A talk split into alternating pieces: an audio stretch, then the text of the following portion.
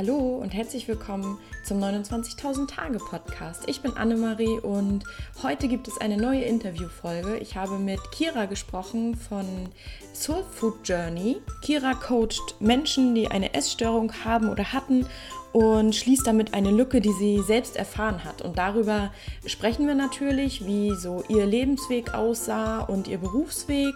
Und außerdem reden wir in dieser Folge darüber, wie du es schaffen kannst, kraftvolle Entscheidungen zu treffen und wie du damit deinen eigenen authentischen Weg gehen kannst. Ich wünsche dir ganz viel Spaß beim Zuhören.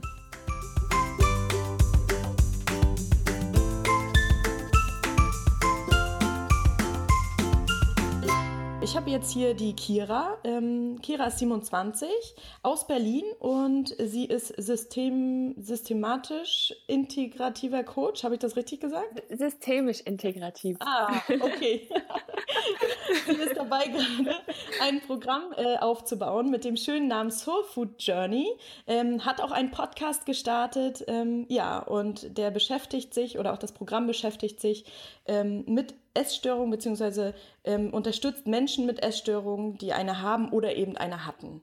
Ähm, ja, Kira, möchtest du ja. noch ergänzen? Habe ich das richtig zusammengefasst? Da gibt es bestimmt noch viel mehr. Erstmal vielen, vielen Dank für die Vorstellung und hallo. Ja, hallo, Kira. Du hast das äh, ganz gut zusammengefasst. Also das ist das, was ich jetzt aktuell äh, bin oder wie ich mich auch selber äh, beruflich bezeichnet hätte und beschrieben hätte. Ja. ja, das ist, aber dahinter steckt natürlich noch viel mehr.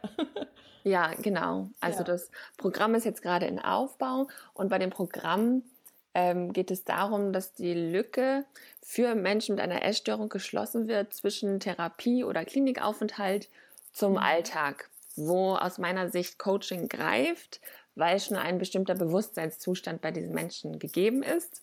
Mhm. Und diese Lücke habe ich damals selber erfahren und ja, das ist deswegen die Lücke, die meiner Meinung nach äh, geschlossen werden muss mit einem Gemeinschaftscharakter. Und deswegen gibt es auch eine Facebook-Gruppe, wo ich diese Menschen zusammenbringe. Und da wird es auch zukünftig noch ganz viele weitere Projekte geben, um mhm. da noch mehr Aufmerksamkeit zu bekommen, das Tabu auf dem ganzen Thema Essstörung aufzubrechen und mhm. auch so ein bisschen in die wissenschaftliche Richtung, ähm, ja, oder in wissenschaftlicher Hinsicht Coaching im Bereich Essstörung mit reinzubringen, weil es ja doch oft diesen krankheitsmedizinischen Charakter hat. Mhm. Ja, also du ähm, deswegen ja auch Soul Food, ne? Das ist nicht ähm, genau, beim, genau. Es ist jetzt geht jetzt nicht nur um Essen und um Ernährung, also auch ist auch ein großes Thema, aber es geht eben auch äh, um ja um das, was was die Seele eben braucht. Genau, genau richtig. Und da auch erstmal wieder ähm, herauszufinden, wer bin ich eigentlich, was brauche ich, was fühle ich, was denke ich, was spüre ich, ähm, darüber sprechen, was ich denke und fühle Mhm. Also so ein bisschen wie eine, ich nenne das immer deswegen auch Journey, also erstmal ja. Zurückreise zum Ich, ja. um dann lösungsorientiert die Lebensreise zu genießen. Ah, okay, schön. Auf jeden Fall eine schöne, schöne Idee, diese Lücke zu füllen, die du ja selbst erfahren hast dann auch, ne? Genau, genau. Das ist komplett aus eigener Erfahrung ähm, ja ja, heraus entstanden oder erwachsen. Okay. Ja, wie, wie, so, wie so oft, ne? Das ist ja so das Schöne, dass ja. man eben aus seiner Geschichte dann auch die, Dinge weitergibt an andere Menschen. Ja, ähm, ja. Aber das hast du ja noch nicht immer gemacht. Also nee, deswegen. Auch gar nicht so lange. ja, aber das, das finde ich auch so spannend, weil das gerade auch bei dir relativ frisch ist. Seit wann machst du das jetzt mit, mit äh, Soul Food Journey, das mm. Programm? Also tatsächlich, so dass ich mich darauf konzentriere seit Mai, weil mhm. ich bis Mitte, Ende April lief die Coaching-Ausbildung noch. Und ich habe ah, zwar davor auch schon mit vielen Übungsklienten gearbeitet, mhm. Doch so, dass ich mich jetzt voll und ganz darauf konzentriere und auch keinen Teilzeitjob mehr habe, ist seit Mai. Also ah, okay. noch gar nicht so lange. Nee, relativ frisch. Also mein Podcast gibt es auch, glaube ich, erst seit Mai, glaube ich. April, ja. Mai. Mhm. ja. Okay, schön. Dann äh, würde ich gerne jetzt mal äh, also so ein bisschen zurückgehen und äh, ja, mal gerne. schauen, du, ähm, ja, wie, wie du da hingekommen bist. So, das finde ich immer sehr spannend, weil das, glaube ich, auch Inspiration ist für, für die Zuhörer oder sein kann. Ja, ähm, ja und dann erzähl uns doch mal, wie, wie du so aufgewachsen bist. Ja, sehr Wo gerne. aufgewachsen und wie und ist auch äh, eine schöne Frage, finde ich, weil ähm, man ja nicht jeden, also weil ich jetzt zumindest nicht jeden Tag darüber nachdenke. Ja. Und deswegen finde ich das mal ganz schön, auch selber nochmal so zu reflektieren, ja. wie das war. Schön. Und also aufgewachsen bin ich in einer, was heißt Kleinstadt, aber in einer Stadt bei Hamburg mit 20.000 Einwohnern, wo schon gefühlt ja jeder jeden kennt oder man auch von vielen Menschen so wusste, wer macht was. Ähm, und auch in der Schule kannte jeder jeden in seinem Jahrgang. Und dort bin ich aufgewachsen, haben auch immer in einem Haus gelebt, sind jetzt, also ich bin jetzt nie mit meinen Eltern äh, umgezogen und habe dort auch mit meiner Schwester und meinen Eltern gelebt, bis ich 18 war und bin dort zur, Schu also zur Grundschule gegangen, zur Vorschule gegangen, in den Kindergarten, in den Hort, habe dort äh, mein Abi gemacht, also habe eigentlich meine ganze, also mein ganzes Leben bis zum Abitur dort in dieser Kleinstadt, ich, ich sag mal trotzdem mhm. Kleinstadt im Vergleich mhm. zu Hamburg, mhm. ähm, in dieser Kleinstadt verbracht. Und ja, war, also würde sagen, dass ich immer schon sehr ähm, sehr vielfältig in mir war. Mhm. Ja. Also ich habe so in Hobby, also aus Hobbysicht zum Beispiel oder auch im sportlichen Bereich, habe ich so ganz, ganz viel immer ausprobiert. Also ich habe dann Tennis gespielt, Badminton gespielt, Basketball gespielt, mal Handball gemacht, mhm. ähm, habe mal Gitarre gespielt, Keyboard gespielt. also ich habe so ganz viele unterschiedliche Dinge schon als Kind ähm, ausprobiert mhm. und habe mich jetzt nie für eine Sache entschieden und da zum Beispiel dann auf etwas hintrainiert. Also ich habe die Dinge, also aus heutiger Sicht, immer so lange gemacht, ähm, bis ich keinen Spaß mehr daran hatte. bis es dann langweilig wurde. Genau, genau. Oder ja. bis, bis der Reiz auch irgendwie mm, weg, also der Reiz nicht mehr so, so hoch ne? war. Mm. Genau. Und es ja. dann so in mir gesagt hat, so, jetzt muss hier mal wieder was Neues her, mhm. neue Inspiration und auch, ähm, ja, wahrscheinlich auch so dieses, diese Neugier nach, nach Wachstum und was ist da noch. Mhm. Also das hatte ich witzigerweise aus heutiger Sicht jetzt einfach reflektiert, damals schon ähm, in meinem Leben, also es war damals schon so. Mhm. Ja, damals, ja, ja. Und damals zum Beispiel ähm, habe ich das oft als schlecht empfunden. Ähm, das ist vielleicht auch ganz spannend, weil ich glaube, dass es vielen oder also viel, doch vielen Menschen manchmal heute noch so geht, ähm, dass wir das, was wir vielleicht gerade tun ähm, oder Entscheidungen, die wir treffen, selber erstmal als, auch wenn wir das wollen, also auch wenn wir wissen, wir wollen etwas, dass wir dann trotzdem ein schlechtes Gefühl dabei haben, weil wir uns vielleicht unterbewusst mit anderen Lebensläufen vergleichen und dann denken, ja toll, aber die anderen, die spielen jetzt schon seit acht Jahren Geige und sind da richtig gut und spielen auf Konzerten und du selber kannst zwar Gitarre, Keyboard und Klavier, aber bist dann nicht so richtig gut. Also ja, ich habe das, das, das hast du recht, ja. Mhm. Ich habe das dann, ähm, also dieses, was von außen vielleicht wechselhaft ausgesehen hat, das habe ich auch eine ganze Weile als sehr, ja, wie ein Makel oder wie ein Fehler empfunden. Mhm. Ähm, Heute nicht mehr. Doch damals war, war das halt zum Beispiel so, ein, also war da auf jeden Fall ähm, ein Glaubenssatz mit, mit dabei. Mhm. also das kannst du jetzt ja schon äh, sehr gut äh, einschätzen, also jetzt äh, so rückblickend, dass man sagt so, aha, okay, ne? dadurch hat sich das irgendwie gefestigt. Ja, ja, genau. In meinem Leben, dieser Glaubenssatz. Ja, ja auf jeden Fall. Aber also es ist so, das ist ja auch so ein, ähm, so ein Punkt unserer Generation, ne? Der äh, Generation Y, die, mhm. zu der wir ja beide gehören. Und ähm, da ist es ja so häufig so, dass viele Leute einfach nicht wissen, was sie wollen. Ne? Sie haben ganz viele Interessen. Ja, das stimmt. Ne? Jetzt mal bezogen auf nicht nur Instrumente spielen, sage ich mal, oder Sportarten, sondern so, so viele Dinge, so, wo man so sagt, oh Gott, was mache ich denn? Ich habe ja auch einfach so tausend Möglichkeiten. Ne? Mhm. Und ähm, es ist nicht immer ein Nachteil, das nicht zu wissen, so, beziehungsweise viele Interessen zu haben. Nee, nee, nee, nee. Also aus heutiger Sicht sehe ich das auch als absoluten, ähm, ja, also es gehört einfach, also es ist so, gehört zu meiner Persönlichkeit mhm. und hat mich auch zu dem Menschen gemacht, der ich jetzt heute bin. Mhm. Und auch nach dem Abitur zum Beispiel, also ich, es gibt ja manche, die haben einen Traum und wollen zum Beispiel Medizin studieren und wissen das, mhm. seit sie zwölf sind. Doch ich hatte sowas nie. weil ich ja immer, ich wusste ja immer, also ich wusste ja nicht, wie lange ich etwas äh, mag oder machen möchte. Und so ging es mir dann auch nach dem nach der Schule und da ist ja die Bandbreite mittlerweile noch breiter geworden. Mhm. Ähm, also wie viele verschiedene Studiengänge es jetzt mittlerweile gibt und spezialisierte Studiengänge und so weiter. Ähm, da wusste ich, also ich wusste auch, als ich etwas dann angefangen habe oder mich angefangen habe zu bewerben, selbst da wusste ich nicht, ob ich genau das machen möchte. Mhm. Und im Nachhinein glaube ich, dass wir diesen diesen Weg oder dieses, was möchte ich eigentlich machen, dass wir das durch das Tun, also durch zum Beispiel auch mal falsche Richtungen einschlagen, dass wir das darüber herausfinden oder uns halt Stück für Stück sozusagen finden. Mhm. Weil ich halt denke, von vornherein weiß man einfach nie, ähm, selbst wenn du denkst, das ist jetzt mein Traumjob, den ich hier bekommen habe, selbst da kann es ja immer sein, dass sich alles na, nicht nach Plan entwickelt und nach drei Jahren ist das dann doch nicht mehr der Traumjob. Das, also das wissen wir ja vorher nie. Mhm. Und deswegen denke ich, ist das Tun ähm, ganz, ganz wichtig, auch wenn wir vorher nicht wissen, ob das jetzt richtig oder falsch ist, doch mhm. auf jeden Fall irgendetwas tun und gerade dann, wenn wir überhaupt nicht wissen, was wir wollen, dann trotzdem etwas tun, um zumindest über diese Handlung dann herauszufinden, ob uns diese Richtung gefällt oder nicht. Um dann oder ob sich daraus noch was anderes wiederentwickelt. Ne? Genau, genau, mhm. genau. Weil vorher, wir sind ja keine Hellseher leider.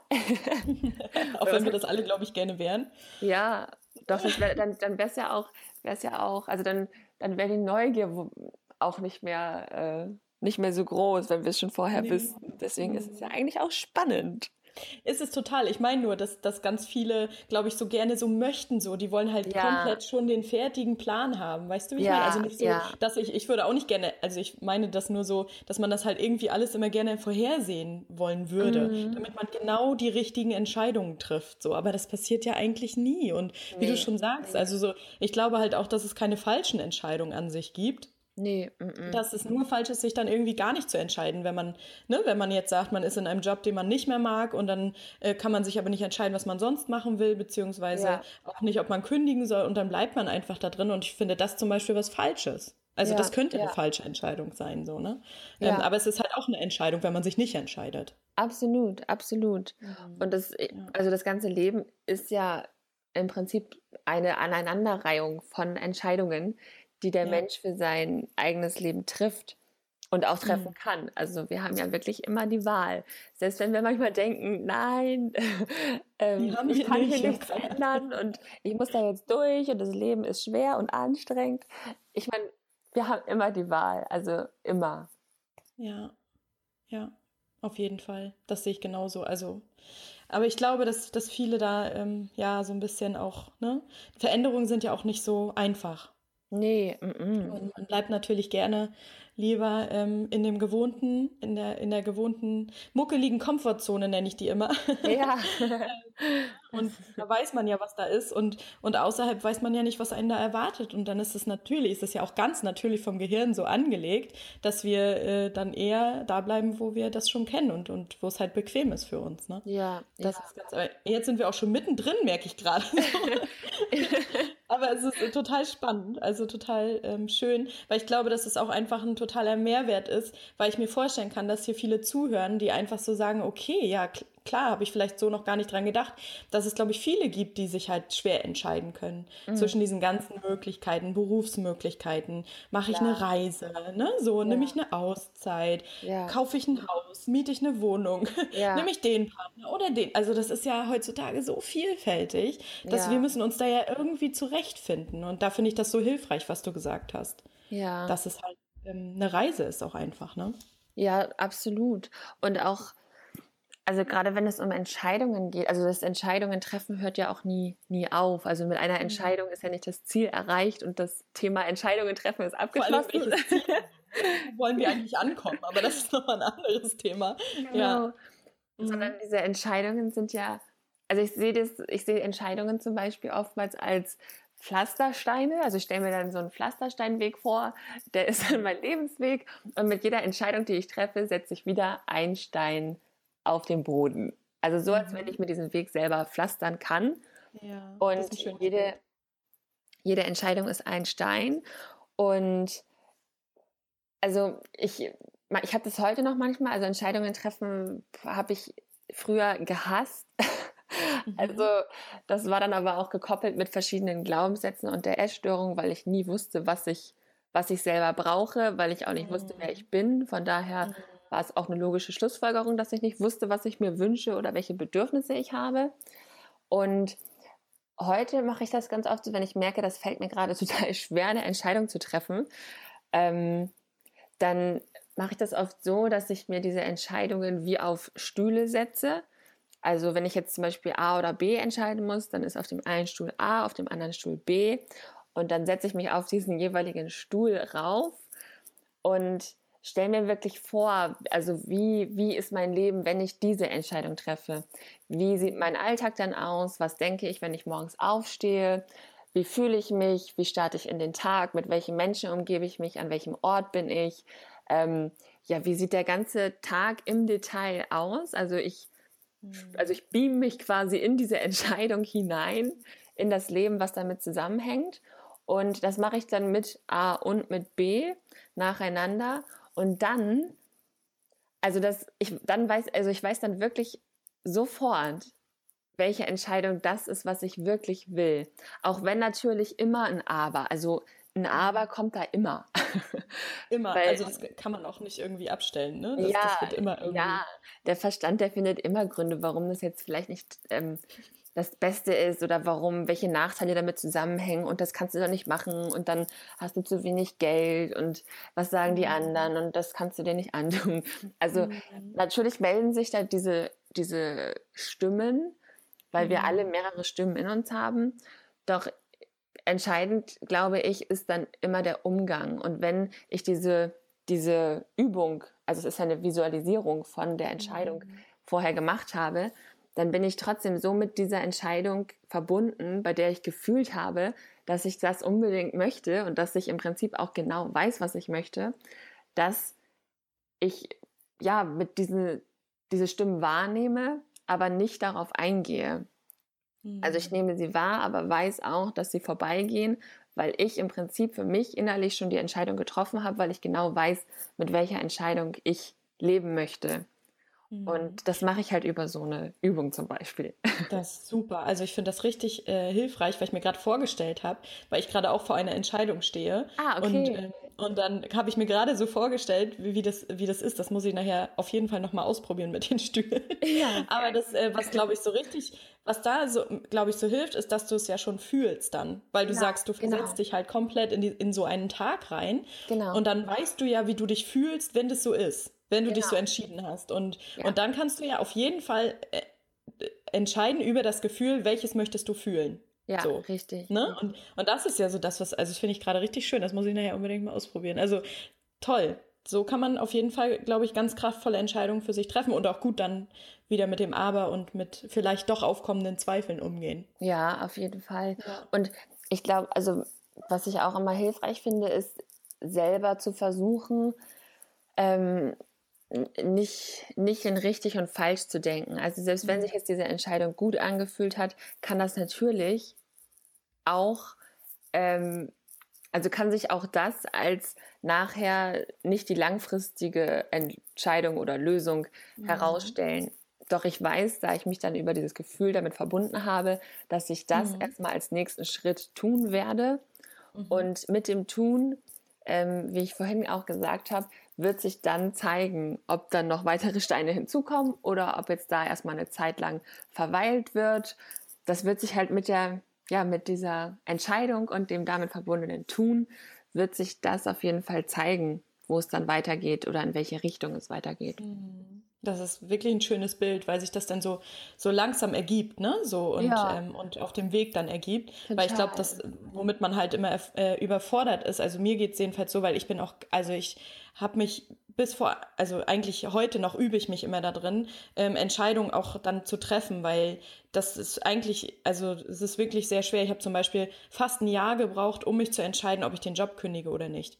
Ui, okay. Und das war und das war wirklich, ähm, du kannst dir das bestimmt vorstellen, weil das ist wirklich ja. so ein Chaos im Kopf und und ich bin manchmal zur Arbeit gefahren. Es war wirklich so, ähm, so viele Wenn und Abers und, oh, und ich, es, ja. war, es war wirklich, ich habe mich damit total gequält und und da habe ich auch gemerkt, dafür, da muss ich an mir arbeiten, einfach, mhm. weil das macht also ja mehr Negatives mit mir als Positives, wenn ich immer so lange mich äh, in diesem Prozess aufhalte. Ne? Ja, ne? Und äh, ja, das, ja. ich glaube, das tut mir auch langfristig nicht gut, äh, mich da so mit rumzuschlagen und ähm, mhm. so zu grübeln. Und ja, und, und, da muss ich natürlich auch draus lernen. Und deswegen, ähm, ja, ist es für mich so, Entscheidungen treffen ist wirklich schwierig. Und ich glaube auch, dass es auch eine, ein Problem der unserer Generation ist. Also ähm, kann ich mir gut vorstellen, weil wir halt eben so viele Möglichkeiten haben. Aber, mhm. aber das mit dem, mit dem Weg und dass sich das halt so langsam ergibt, das finde ich sehr, sehr schönes Bild, weil wir ja immer so denken, oh mein Gott, ne, wir denken ja immer Schritt 50 vor Schritt 1.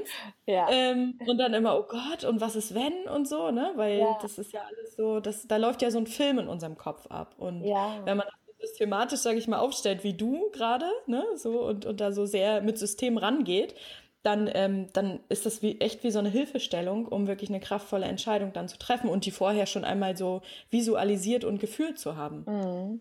Ja, das und ich, ich, ich glaube auch, also was, was uns Menschen ja oft abhält davor, ähm, ich meine, wie viele Menschen sind unglücklich in ihrem Job zum Beispiel mhm. und ähm, ja, wissen, dass sie, also sie wissen ja, dass sie unglücklich sind. Ähm, würden vielleicht auch gerne was verändern, ja. doch äh, scha also schaffen es gefühlt nicht eine, eine Veränderung herbeizuführen oder den Mut aufzubringen oder finden halt immer Gründe, die dagegen sprechen. Ja. Doch, also ich glaube, was, was sie wirklich abhält, sind klar verschiedene, verschiedene Ängste und Befürchtungen, die damit zusammenhängen. Doch ich glaube, was einen auch, auch ganz stark davon abhält, da den, also loszugehen oder eine Veränderung zu tun, ist, dass sie nicht wissen, was dann. Also, mhm. dass es kein stattdessen gibt. Sie wissen zwar, mhm. was sie nicht wollen, ähm, doch wissen auch nicht, was sie wollen. Ja, genau, und wenn genau. du nicht weißt, wo du hin willst und gar nicht weißt, also dieses Gefühl von, ich laufe dann in den absoluten Nebel hinein, dann ist ja klar, dass du nicht losgehst. Also dann ist die Angst ja noch viel größer. Doch diese Angst verstärkt der Mensch in dem Fall selbst. Also durch diese Ängste, die eh schon da sind und dann noch dieser Gedanke, na, aber ich weiß ja, ich weiß gar nicht, in welche Richtung ich dann laufe und sehe eigentlich nur Nebel und Schwarz und Leere. ähm, ich glaube, da, da ist es für einen immer hilfreich, diese stattdessen zu entwickeln also zumindest schon mal zu, also zu wissen, was möchte ich denn stattdessen? Also mhm. wenn mir jetzt zum Beispiel meine Arbeitszeiten nicht gefallen, dann kann ich mir genau ausmalen, ähm, wie auch bei Entscheidungen, also ganz detailliert ausmalen, wie stelle ich mir denn den, den Tag oder den Beruf vor, in dem ich mich jetzt besser fühlen würde und dann auch immer auf dieses Gefühl einzugehen. Weil Ängste sind ja auch Gefühle. Und da wir kein Gefühl haben mit dem, wo wir eigentlich hinwollen, ist da logischerweise keine Verbindung. Also auch absolutes Austreten aus der Komfortzone, aus der Sicherheit heraus. Ja. Und ich, also ich glaube, dass das, also das habe ich mit Sicherheit auch, also bei mir hat sich das mit Sicherheit auch genauso abgespielt. Ähm, mein Glück aus heutiger Sicht ähm, das mag halt für viele ein bisschen komisch klingen, äh, wenn sie das jetzt nicht hundertprozentig nachempfinden können. Aber mein Glück war, dass mich die Essstörung angetrieben hat. Also mhm. mit Veränderung war bei mir immer die Hoffnung gekoppelt, dass die Essstörung weggeht. Deswegen hatte ich nie ein, also ich habe mich vor Veränderungen oder also vor Veränderungen nie gedrückt, sondern es war für mich mit Veränderung immer verbunden.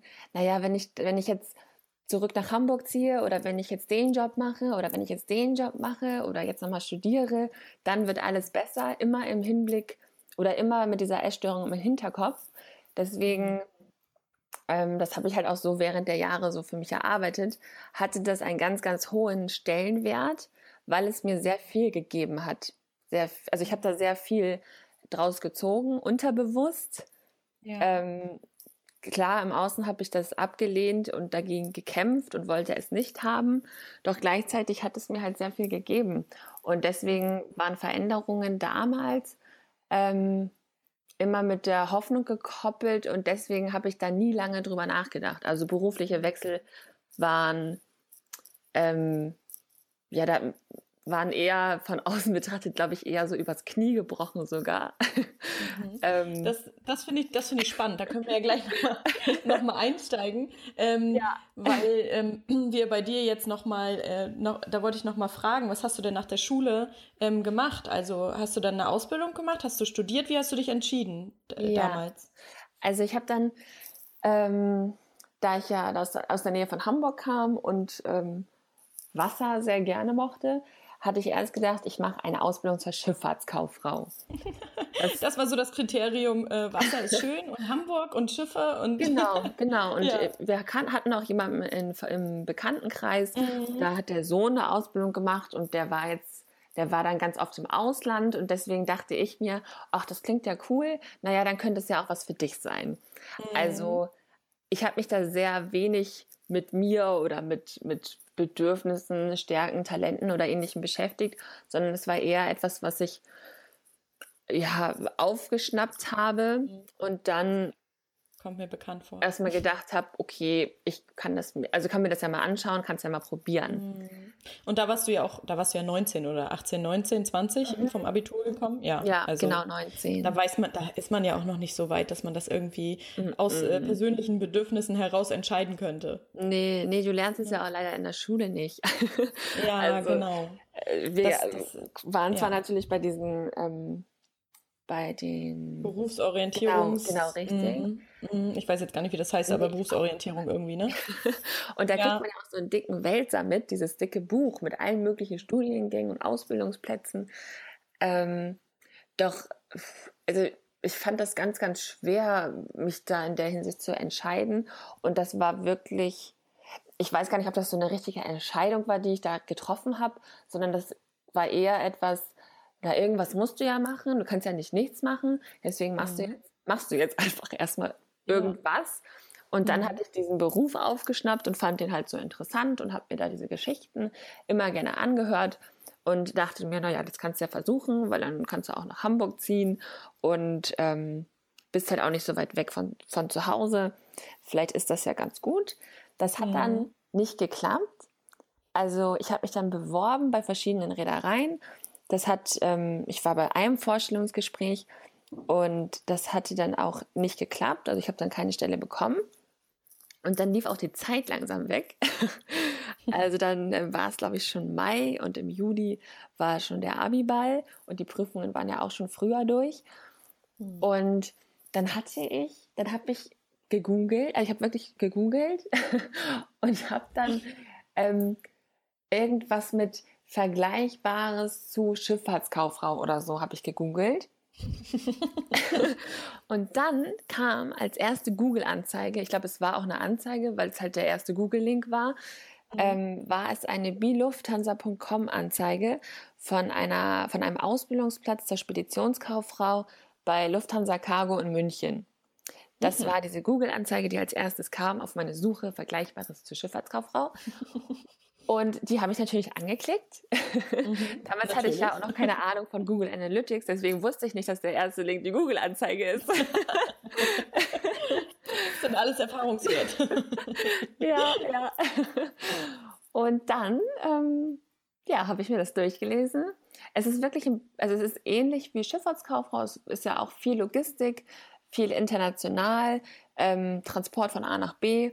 Ähm, und eigentlich noch umfangreicher, weil es Schiff, Landverkehr und Flugverkehr beinhaltet. Mhm. Und Fliegen mochte ich auch schon immer gerne. Und diese Ausbildung war für München ausgeschrieben. Und auch da war meine, also war mein Problem, was mich in der Hinsicht da ja immer privat begleitet hat, die Essstörung, ähm, war auch da so ein bisschen mein, ja, wieder so ein bisschen mit einer Hoffnung gekoppelt. Weil ich nämlich dachte oder damals immer noch die Schuld im Außen gesucht habe und auch immer zwischendurch dachte, dass meine Eltern irgendwie daran schuld sind, dass ich das habe. Und okay. habe dann ähm, ja diese Bewerbung abgeschickt und habe auch sehr schnell eine Zusage bekommen nach dem Gespräch. Und nach meiner Zusage ist mir dann erstmal bewusst geworden, was damit zusammenhängt. Also, dass ich jetzt nach München umziehe, dass ich ähm, ja auch eine Beziehung hatte ich auch, dass ich halt meinen Freund nicht mehr sehen werde, nicht so oft. Mhm. Und dass ich einfach sehr weit weg sein werde und die nächste Zeit in München lebe. Und ja, da habe ich dann auch erstmal geheult, nachdem ich die Zusage dann, dann angenommen hatte. Und gleichzeitig war es wieder so ein, ah, wer weiß, also wieder eine Veränderung und vielleicht ist das ja die mhm. Lösung in jeder Hinsicht. Okay. Und äh, wie lange hattest du da damals? Also wann hat das angefangen mit deiner Essstörung? Mm, das war so mit 16. Ja, also mit 16 und dann war ich, mit 19 habe ich dann Abi gemacht und bis dahin wusste ja. auch noch keiner was. Also es war ja so heimlich alles. Okay. Und deine, deine Eltern haben das aber schon mitbekommen? Nee, die wussten das auch nicht. Also so. die, also okay. gesprochen habe ich generell erst mh, 2011 2011, hm, ja, ich glaube 2011 habe ich generell erst ja. äh, angefangen darüber zu sprechen. Vorher ja. war das halt wie ein, ähm, also du oder auch ihr alle, äh, könnt euch das halt vorstellen wie ein Theaterstück. Also im Außen mhm. funktioniert alles. Ähm, mhm. Innerlich bist du immer im Kampf und rennst vor dir selber weg und weißt mhm. nicht, wer du bist. Also hast keine Verbindung zu dir oder zu Wünschen oder Bedürfnissen ähm, sondern hoffst einfach nur, dass es irgendwann irgendwie aufhört. Also das waren so die Gedanken zu der Zeit, als ich mich damit noch nicht, nicht auseinandersetzen wollte. Sondern, also man verdrängt das auch so ein bisschen und hofft, dass es irgendwann vorbei ist. Genau, genau. Das wird schon irgendwann aufhören, habe ich mir dann immer gedacht. Mhm, okay. Ähm, ja, also Krass, also krasse Geschichte auf jeden Fall. Und dann bist du nach München äh, umgezogen genau. tatsächlich und hast dann dir das, was du vorhin schon meintest, dir fiel das halt gar nicht so wahnsinnig schwer, weil du immer gehofft hast, ähm, ja, dann wird vielleicht alles besser. Wenn sich genau. meine Umstände oder mein Umfeld und mein Außen ändert, dann wird genau. das vielleicht besser. Genau, ich habe okay. immer im Außen sozusagen die, mhm. die Lösung gesucht. Also ja. ja sehr, sehr lange. Deswegen habe ich auch sehr viele verschiedene ähm, Jobs noch gemacht. Okay, da bin ich jetzt mal gespannt. Dann ging es wie weiter? Also dann hast du die Ausbildung gemacht in München. Genau, die lief dann mhm. zweieinhalb mhm. Jahre. Dann habe ich die auch ähm, sehr gut abgeschlossen, wurde auch übernommen und bin mhm. dann noch ein halbes Jahr geblieben. Ähm, mhm. Dann ja, hat es in mir wieder nach Veränderung geschrien. Mhm. Also ich habe mich da in München zwar gut eingelebt und wohlgefühlt, doch ich habe ich habe da kein Ziel gehabt. Also auch im Konzern hatte ich kein Ziel. Also ich hätte mich jemand gefragt, ja, wo möchtest du denn eines Tages sein oder worauf arbeitest du hin? Dann hätte ich natürlich sagen können, ja, ich möchte ins Marketing nach Frankfurt, in die Zentrale. Ähm, mhm. Doch ich hatte da, ich hatte kein Ziel. Also ja, hatte, nichts, was dich so angetrieben hat, da, nee, da nee, Das hat immer dann, also es hat immer so ein bisschen mit, mit so einem Gefühl angefangen, dass ich den Sinn nicht mehr äh, gesehen habe in dem, was ich tagtäglich dann beruflich tue. Und ja. ich, ich glaube, so fängt das auch immer an, mhm. wenn, wenn einem was, äh, wie du schon meintest, äh, zu nicht langweilig wird, aber zu, wo man so merkt, so, hm, irgendwie ist es nicht mehr das Richtige. Das fängt ja meist dann so an, dass man sagt, was mache ich hier eigentlich so? Ja. Irgendwie ja. bin ich hier jeden Tag und so richtig äh, sehe ich da den Sinn nicht mehr drin. So fängt es ja meist an. Ja, ja, genau. So war das dann auch ähm, in dieser Über also in der Übernahmeabteilung war das dann auch der, mhm. der Fall, dass ich halt irgendwann dachte, hm, okay, ich kann mir das jetzt, ich kann mir das absolut nicht mehr vorstellen, das äh, so viel länger zu machen, weiß aber auch mhm. gar nicht, was ich hier stattdessen machen möchte. Mhm. Und da, also da ich da intern kein stattdessen gefunden habe und nicht wusste, wo, worauf ich da irgendwo hinarbeite, kam dieses Sinnlosgefühl auf und dann auch einfach dieser innerliche Wunsch nach, na gut, dann verändere ich jetzt was. Mhm, und okay. ähm, dann habe Das mit der Essstörung ist ja auch in München dann auch nicht besser geworden, so, ne, nee. was du ja vorher gehofft hattest. Genau, genau. Also ich habe dann zwar in München mit der ersten Therapie angefangen, 2011, mhm. ähm, und habe dann da auch meinen Eltern und meiner Schwester und meinem damaligen Freund davon erzählt. Mhm. Ähm, was ja auch, also das kann man auch auf sehr viel übertragen. Also dieses Erzählen zum Beispiel von, von etwas, was ich dann jahrelang verschwiegen habe, war gut. Also natürlich war das sehr gut, dass ich überhaupt darüber gesprochen habe oder das erzählt habe. Doch gleichzeitig hatte das Erzählen auch etwas von, helft mir jetzt. Also von Verantwortung mhm. abgeben. Ja. Ähm, und wieder so eine Hoffnung. Also ich glaube ganz oft im Leben, ähm, jetzt nicht nur bei einer Essstörung, mhm. ist es oft so, dass wir, dass wir uns von Dingen, die wir tun oder wenn wir etwas sagen oder nicht sagen, dass wir bestimmte Erwartungen daran stellen und gleichzeitig durch diese Erwartungen oder Hoffnungen eigentlich die Verantwortung abgeben. Wobei es ja doch, also wobei wir eigentlich immer, immer selbst die Verantwortung für alles tragen. Weil wer, wenn nicht wir selber, sollen überhaupt etwas in unserem eigenen Leben bewegen können?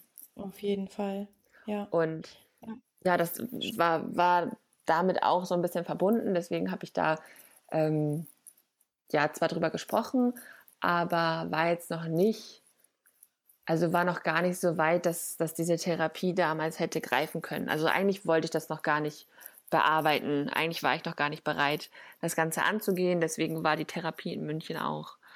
Äh, also war, war, ein, war ein Pflasterstein auf dem Weg, aber hat noch nicht das Ergebnis mit sich gebracht, was ich mir davon erhofft habe, weil ich halt wirklich mhm. einfach gehofft habe, dass mir von außen geholfen wird. Doch es liegt halt mhm. immer, also es liegt immer im eigenen Innenleben und solange du, also solange der, der Mensch nicht bereit ist, sich mit sich intensiv auseinanderzusetzen und sich wirklich hundertprozentig vollständig kennenzulernen, ähm, ja, war halt diese Therapie auch etwas, was mehr so im Außen stattgefunden hat und jetzt bei mir innen nicht, nicht angekommen ist. Mhm. Damals. Mhm. Das kann, kann ich gut nachvollziehen, dass das dass es da noch nicht der Zeitpunkt war, ne? Weil du da immer, also weil du da auch noch ein anderes Verständnis davon wahrscheinlich hattest. Genau, ja, ein ganz anderes. Kein so intensives Verständnis von dir. Nee, nee, auch, nee, ne? genau, genau, ganz anderes. Deswegen habe ich das dann auch irgendwann ähm, ja abgebrochen und habe dann erstmal wieder nichts gemacht. Dann habe ich eine mhm. Veränderung herbeigeführt und habe den Beruf gewechselt und hatte dann auch entschieden, dass ich zurück nach Hamburg gehe und ähm, war dann bei einer großen Spedition in Hamburg. Auch, also das passt ja zu meinem Ausbildungsberuf. Mhm. Mm, und habe dann da auch nochmal einen ganz anderen Bereich kennengelernt, habe auch da viel mit Kunden gearbeitet, viele Kundentermine gehabt. Ähm, fand das auch ganz spannend.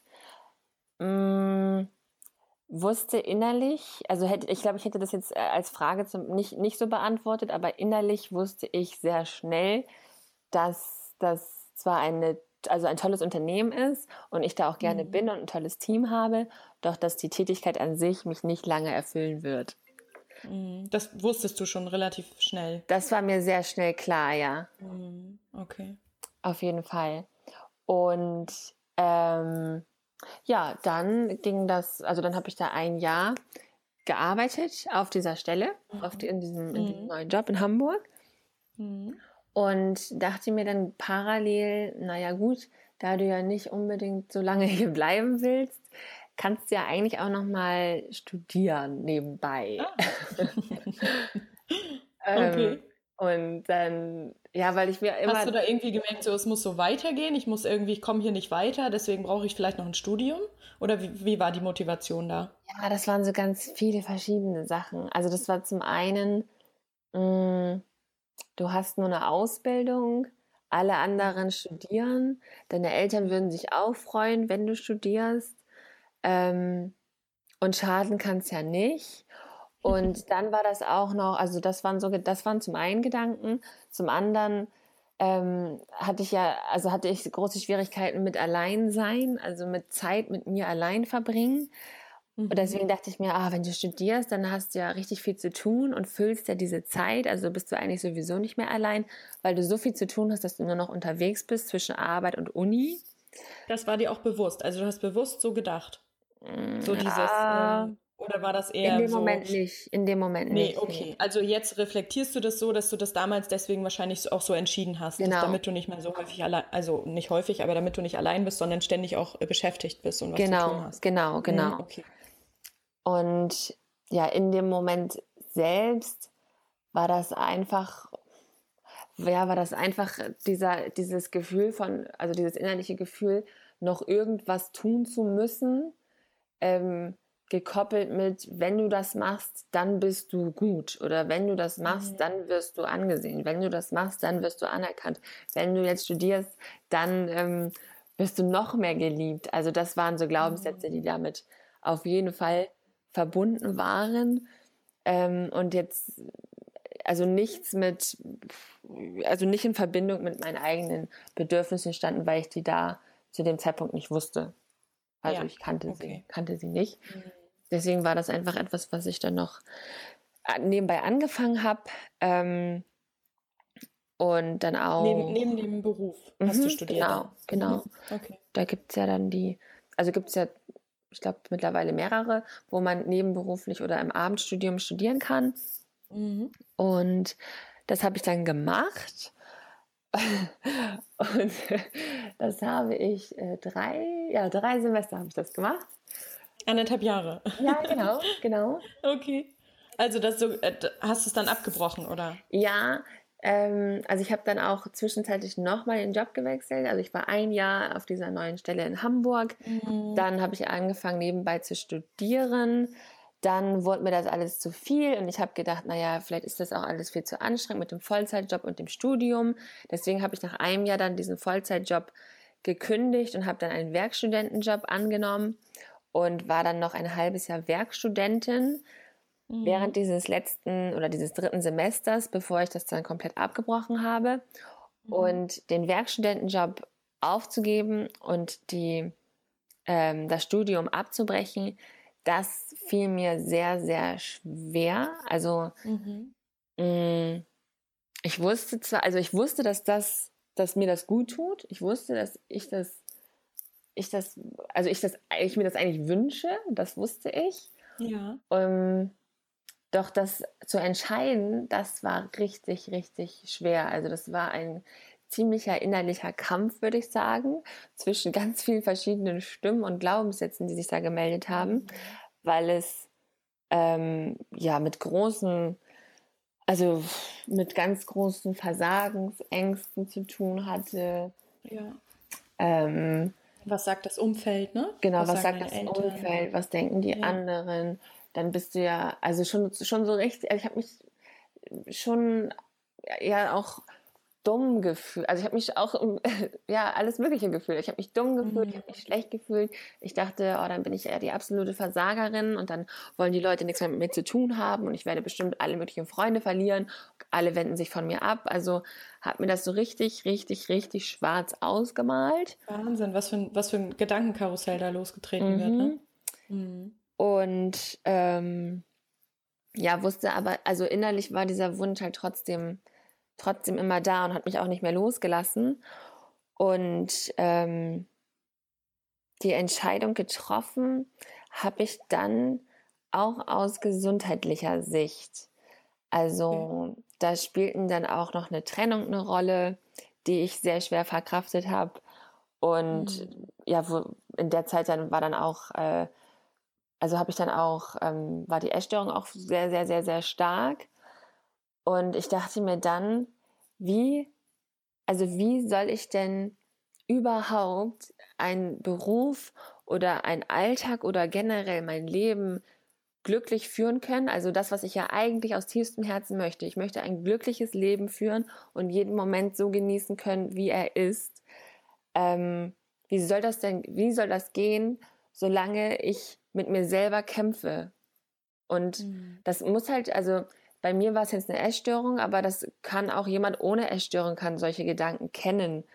Also, Ja. dass man diesen innerlichen Kampf und Zwiespalt hat und gefühlt feststeckt und nicht weiterkommt und sich dann Mhm. jahrelang in irgendeiner Unzufriedenheit ähm, ja, befindet. Das ähm, Mhm. ist auf jeden Fall vergleichbar.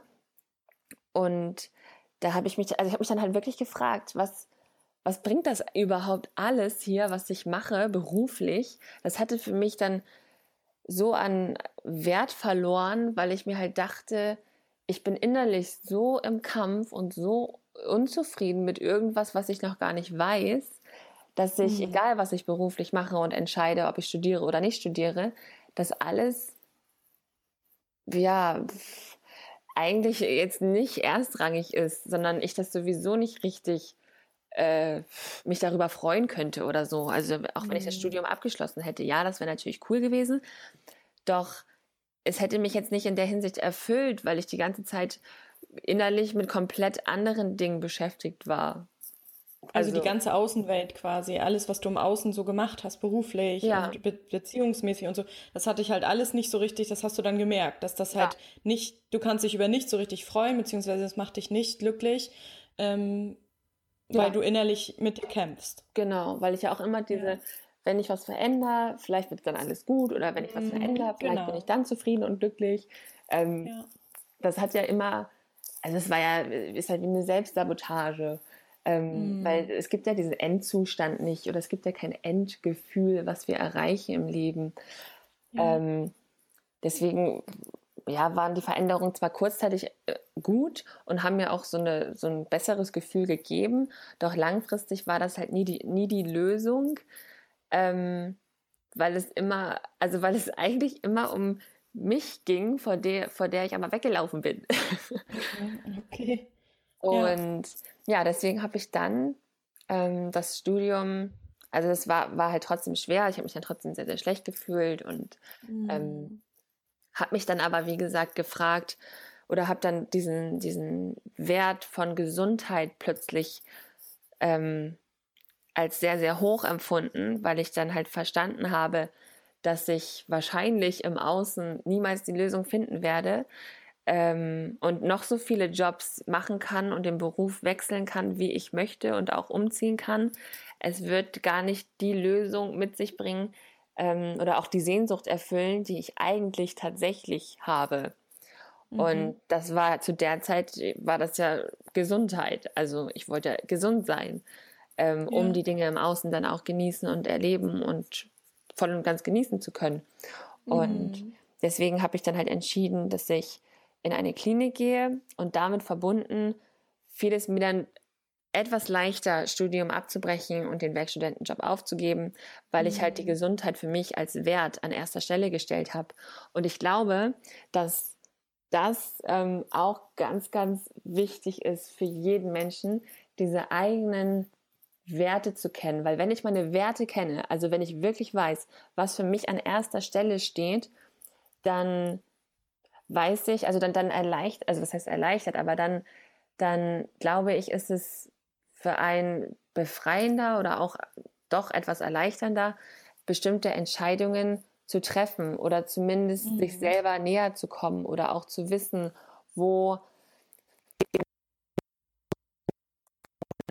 mein Ziel sein in beruflicher oder auch privater Hinsicht. Also wenn mhm. ich diese Werte kenne, dann weiß ich auch ganz oft, ähm, dann weiß ich, also dann, dann, dann fühlen wir einfach, was wir zu tun haben, glaube ich. Ja. Weil sobald ich ja, halt Gesundheit an, an, an allererste Stelle gestellt habe, da war mir plötzlich klar, ja, Studium, ey, ja, Studium hin oder her, was bringt es dir, wenn du nicht gesund bist? Ja. Ja. Und deswegen war die Entscheidung dann, ab dem Zeitpunkt, wo ich das für mich erkannt habe, dass Gesundheit wirklich das A und O ist, ähm, war das plötzlich glasklar. Also dann habe ich die Kündigung abgeschickt und äh, bin zum Arzt gegangen, habe mir eine Einweisung geholt und mir habe mich da in dieser Klinik angemeldet. Ja. Und das, also das kenne ich auch so von meinem letzten Job. Ne? Ich habe ja auch so lange äh, mit mir gerungen und so und habe dann halt auch gemerkt, dass es irgendwann auch bei mir an die Substanz ging. Ja. Dass ich gemerkt ja. habe, dass, äh, also natürlich niemals so krass wie bei dir so, aber ich habe halt auch gemerkt, dass ich dass ich diesen Kampf, den ich halt innerlich hatte, mache ich das jetzt, Klar. kündige ich jetzt, weil ich zuerst auch die, meine Werte deckten sich dann nachher auch, zuerst war es mein, mein Traumjob, sag ich mal, wie du mhm. vorhin gesagt hast, nachher stellt sich vielleicht raus, dass das doch gar nicht so der Traumjob ist, weil man sich ja auch verändert und entwickelt und neue ja. Erfahrungen macht. Und ähm, ich habe dann auch gemerkt, so, dass ich wollte früher zum Beispiel immer gerne für eine Zeitung schreiben oder so, ne, im Journalismusbereich mhm. tätig sein und habe dann aber auch gemerkt, was so eigentlich Zeitung macht. Ne? So, okay. was Zeitung eigentlich ist, was, was, was die Medien heutzutage so verbreiten. Und ähm, weil ich mich auch selbst mit Persönlichkeitsentwicklung mit mir beschäftigt habe. Und da, ne, so verändert ja. sich das dann plötzlich. Und dann passen deine Werte auch einfach nicht mehr mit dem Job zusammen oder mit dem Studium oder irgendwie sowas. Und dann äh, diesen Kampf auszufechten und dann zu merken, okay, es geht jetzt hier auch gerade an meine Substanz, dass man dann halt sagt, so, es geht gar nicht anders, äh, das passt alles überhaupt nicht mehr. Ich muss einfach das für mich entscheiden jetzt, mhm. damit es mir im mhm. Endeffekt dann wieder besser geht. Ja, ja, genau. Auf jeden ja. Fall. Und ich kann ich, kann ich nachvollziehen. Also sehr kraftvoll auf jeden Fall in dem Moment, dass du das dann für dich gemerkt und auch so entschieden hast, ne? Ja, es war, war auch, war auch auf jeden Fall ähm, auch aus dem Nachhinein, also auch jetzt im Nachhinein noch gesehen, ein sehr, eine, eine gute Entscheidung für den Weg danach. Ja. Ähm, weil ich halt dann wirklich, also ich habe dann Zeit mit mir verbracht, hatte neun Wochen dort und war ja rund um die Uhr neun Wochen lang jeden Tag nur mit mir beschäftigt. Ähm, ich wollte gerade sagen, da warst du dann ja auch öfter mal sicherlich auch alleine, ne? Und, ja, ja, ja. Und, genau. und wurdest da begleitet sicherlich von, von Psychologen genau. und so, aber, aber auch mit dir alleine und die haben ja sicherlich auch dann die richtigen Fragen gestellt, dass du das erste Mal mal nach innen geguckt hast. Genau, genau. Ich habe also da wirklich mich das erste Mal wirklich mit mir auseinandergesetzt habe ähm, ja. das erste Mal überhaupt hingeschaut, ähm, was steckt eigentlich in mir, welcher Mensch bin ich eigentlich, habe angefangen, meine Werte zu sehen und auch zu, ja, zu entdecken, was, was alles in mir steckt, welche Fähigkeiten, welche Stärken, welche Talente. Also habe mich halt angefangen kennenzulernen, würde ich sagen. Ja. und das war, war sehr, sehr, sehr, sehr wichtig.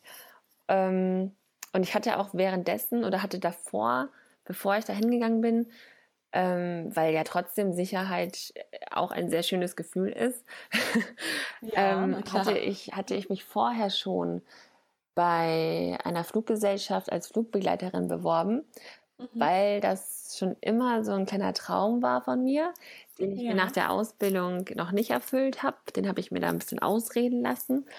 Ähm, mhm. Und ja, hatte mich dann davor noch da beworben, hatte auch dann ein super Gespräch und habe einen Schulungsvertrag bekommen und war deswegen, also war dadurch sozusagen während dieser Klinikzeit auch in der Hinsicht abgesichert, weil ich wusste, wenn ich zurückkomme, fängt ein Monat später diese Schulung an und ich werde etwas Neues beginnen. Also ich ja, bin, das ist ja auch ein schönes Gefühl, so, ne? Das genau, Neuanfang. Genau, also ich bin dann nicht, nicht zurückgekommen und hatte nichts, sondern hatte mhm. dann sozusagen den nächsten Stein schon, schon gelegt, um dann mhm. nach Hause zu kommen und dann noch ein bisschen Zeit zu haben, um im Alltag ähm, anzukommen und dann neue Sachen zu beginnen. Und, hab und dann, dann so was Schönes, was du dir schon immer ein bisschen erträumt ja, genau, hattest. Genau, genau. Das war auch so ein bisschen der Startschuss. Also das, so die, die Klinik und das ähm, zu mir finden, das war auch so der Startschuss nach, nach den eigenen Bedürfnissen zu leben und äh, Meinung auszusprechen und ja. ja. generell sich so einem, einem Leben nach den eigenen Vorstellungen zu nähern. Das war mhm. der Startschuss dafür. Mhm. Und deswegen war das auch, also hat mir diese Schulung danach extrem viel Spaß gemacht. Auch das Fliegen hat mir ganz viel Spaß gemacht. Ähm, ich, es war auf jeden Fall etwas, was ich mir damit nochmal erfüllt habe. Ja. Ein Wunsch. Und es hat mir auch in der Hinsicht, ähm, also war es auch super, weil durch diesen Schichtdienst gab es viele Tage, die sehr kurz waren und ich hatte doch zwischenzeitlich sehr viel Zeit für andere Dinge. Und habe dann natürlich nach der Klinik ist ja nicht alles super, also man kommt da nicht raus und ist, ist geheilt in der Hinsicht, mhm. ähm, sondern dann geht es eigentlich erst richtig los. Und ich habe dann angefangen, ähm, ja, mich mit Persönlichkeitsentwicklung auseinanderzusetzen in meiner mhm. Also in, in der Klinik fiel sozusagen der Startschuss, dass du gemerkt hast, hey, das ist ja sogar spannend. Genau, genau. Sich damit zu beschäftigen, ja. Mhm. Genau, ich habe halt auch äh, verschiedene Ängste abgelegt. Und das, also das Entscheidende, womit ich da rausgegangen bin aus dieser Klinik, war, glaub nicht alles, was du denkst. Oh, das ist, das ist super. das ist eigentlich äh, ein ganz toller äh, Satz, finde ich. Ja, der klebte auch eine ganze Zeit lang auf so einem DIN A4-Blatt ähm, in meinem Zimmer dort. Und da stand halt drauf, glaub nicht alles, was du denkst. Gedanken sind ja. Gedanken, es ist nicht die Realität. Ja. Und das war eine Erkenntnis, äh, die für mich so ein bisschen diesen Grundstein in mir gelegt hat, bestimmte Ängste abzulegen, mich mit mir auseinandersetzen zu wollen, also meine Gedanken kennenlernen zu wollen. Ich wollte einfach wirklich wissen, was denke ich denn da über mich und was, was verursacht denn bestimmte Verhaltensweisen, weil unsere Gedanken, also nur ich kann ja Gedanken wählen und nur ich kann auch die Gedanken mhm. neu wählen und nur ich kann deswegen eine Veränderung herbeiführen. Und ja. mein, mein Verhaltensmuster ist natürlich, steht natürlich in Verbindung mit meinen Gedanken und meinen Gefühlen. Und dafür wollte ich meine Gedanken und Gefühle unbedingt kennenlernen und habe mich dann auch nach dieser Klinik ähm, durch Persönlichkeitsentwicklung, Seminare, Bücher ähm, da immer weiter auf die Reise begeben und habe mich dann auch Stück für Stück, das hört auch nie auf, also ist auch, also das hört nie auf, glaube ich. Ähm, es wäre ja auch schade, wenn es aufhört, ne? So, weil es ist ja auch spannend. Absolut. Gelernt stecken. Ja. Genau, habe mich da dann während, also neben dem Fliegen, also geflogen, das war ja, ist ein, ist ein Routinejob gewesen, hauptsächlich, mhm. außer natürlich, es passieren Notfälle, doch toi toi toi nicht so oft. Ähm, nicht so oft heißt, es war aber ein Notfall. Ach so, nein, nein, nein. Also nee, okay. ich hatte jetzt keinen Alle, keinen die Zwischenfall. Angst haben, haben einmal so einen Herzaussetzer gekriegt. nein, das nein, ist ja auch was Schlimmes, so eine Flugangst. Also ja, auf jeden Fall. Ja, ja. also angenehm. Aber da haben, hat man ja immer die Flugbegleiter, die so nett aussehen, wie zum Beispiel Kira. Genau. Eine dann anlächeln, wenn man denkt, es genau. ruckelte gerade irgendwo. Ich hatte nämlich auch mal komische Gefühle beim Fliegen, das, was ja. immer besser geworden ist. Ich habe keine richtige Flugangst, aber deswegen ah, kann ich das okay. so nachvollziehen, ja. ähm, dass, äh, dass man dann immer so, Oh, die ja, ach, die gucken ja noch alle total nett. Und ja. ich glaube, man soll, muss das ja auch ausstrahlen, ne? Ah ja, total, klar. Wenn nicht die Flugbegleiter, wer dann, ne? Ja, genau. Also wenn die panisch gucken, dann ist es zu spät, glaube ich. Ja, ja. Nee, nee, ja. da war, da hatte ich wirklich immer äh, rein durchweg schöne Erlebnisse. Das ist doch schön. Und wie lange hast du das gemacht? Das habe ich dann zwei Jahre gemacht. Mhm. Ähm, und warst echt kreuz und quer äh, in der Welt unterwegs? Nee, das war, also war kurz und Mittelstrecke. Das hieß, okay. es gab jetzt keine ähm, Übernachtungen, außer ich war wirklich mal wochenweise innerdeutsch, also auf einer anderen Station, dass ich zum Beispiel in Stuttgart war eine Woche und von da geflogen bin. Aber es gab mhm. jetzt keine ähm, Langstrecken oder ähnliches. Also ja, es war, okay. war wie ein normaler Alltag mit Früh- und Spätschicht in der Luft. So. Ja, okay, gut. Kann man sich, äh, glaube ich, schlecht vorstellen, wenn man da nicht so richtig mal ja. drin war in diesem, ja, weil das ja klar. viel unterwegs sein und so weiter. Aber wenn du dann abends wirklich immer nach Hause gekommen bist, dann ist das genau. ja wie ein normaler Job, sage ich mal, ne? wo ja, man auch hingeht genau. und dann abends wieder nach Hause kommt. Genau, du fliegst halt dann einmal, meistens einmal hin und dann einmal wieder zurück und dann mhm. es das. und das hat dir doch Freude gemacht und äh, hast es dann zwei Jahre ja, also es hat mir ein Jahr lang sehr viel Spaß gemacht. Ich bin mhm. dann mit diesem Job ähm, nach Berlin gegangen, weil mhm. auch eine Versetzung in dem Bereich sehr einfach und schnell ging. Mhm. Ähm, und bin dann hier zu meinem Freund gezogen nach Berlin. Ja. Vor eineinhalb Jahren. Und mh, mm, also was genau da jetzt der ausschlaggebende Punkt war, das hm, ist gar nicht so einfach zu sagen.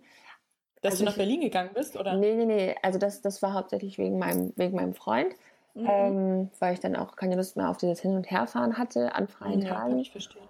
Ja. Und also warum ich dann beim Fliegen aufgehört habe oder Ach, wann das okay. angefangen hat, nicht mehr, ja, mich nicht mehr zu erfüllen.